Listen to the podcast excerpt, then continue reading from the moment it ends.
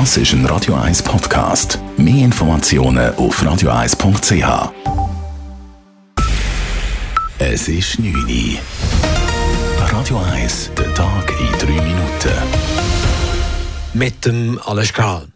Seit heute muss für die Innenräume von Restaurants, für Museen, den Zoo oder Fitnesscenter ein Covid-Zertifikat vorgewiesen werden. In den Restaurants seien die Reaktionen der Gäste unterschiedlich gewesen, sagt Urs Pfeffli, Präsident von Gastro Zürich City. Es habe Stornierungen gegeben, allerdings sei die Zertifikatspflicht in der Stadt vermutlich besser aufgenommen worden als auf dem Land, so Pfeffli. Ich höre, dass viele Reservationen storniert worden sind und das ist natürlich bitter. Und wir hoffen natürlich, dass teilweise einfach die erste Reaktion ist von den Gästen und dass sie dann mit der Zeit vielleicht merken, mal, sie können ja gleich gehen. In den Fitnesscentern führte die Zertifikatspflicht gemäß Medienberichten zu Diskussionen und auch zu Kündigungen von Abonnements.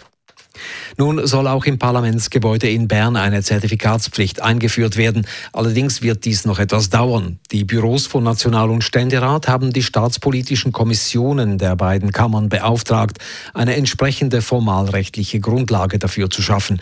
Dies sei nötig, da man Parlamentsmitglieder, die sich weder impfen noch testen lassen wollen, nicht ohne weiteres ausschließen könne, sagte Nationalratspräsident Andreas Ebbi zum Auftakt der Herbstsession. Im Ständerat hat Ratspräsident Alex Kuprecht die Bevölkerung dazu aufgerufen, auf Gewalt und Demonstrationen im Zusammenhang mit der Corona-Krise zu verzichten. Wer glaube, dass man damit die Pandemie bezwingen könne, werde merken, dass das Virus darauf nicht reagieren werde. Die Corona-Impfungen haben in der Schweiz markant zugenommen. Pro Tag wurden letzte Woche gemäß dem Bundesamt für Gesundheit durchschnittlich gut 27.000 Impfungen durchgeführt. Im Vergleich zur Vorwoche ist das ein Plus von 20 Prozent. Im Kanton Zürich hat die Zahl der Erstimpfungen seit letzter Woche um rund zwei Drittel zugenommen. In der Schweiz sind nun fast 53 Prozent der Menschen geimpft, weitere sieben Prozent warten auf die Zweitimpfung.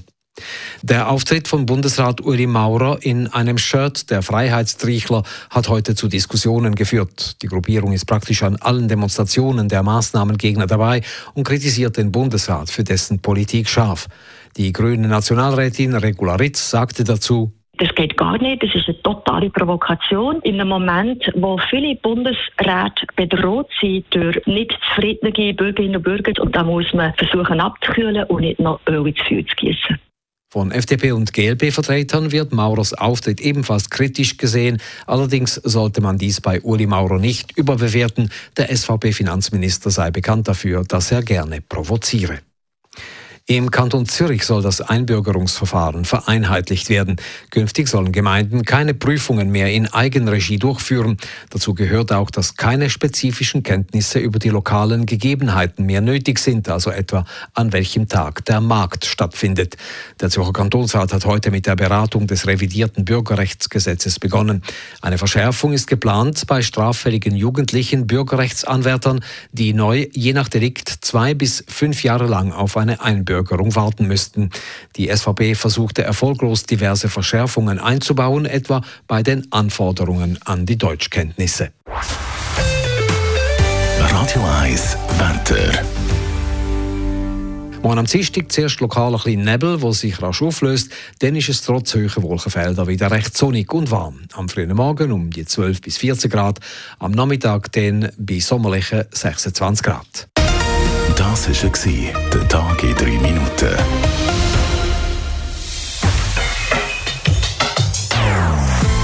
Non-Stop Music auf Radio 1. Die besten Songs von allen Zeiten. Non-Stop. Radio 1. Das ist ein Radio 1 Podcast. Mehr Informationen auf radio1.ch.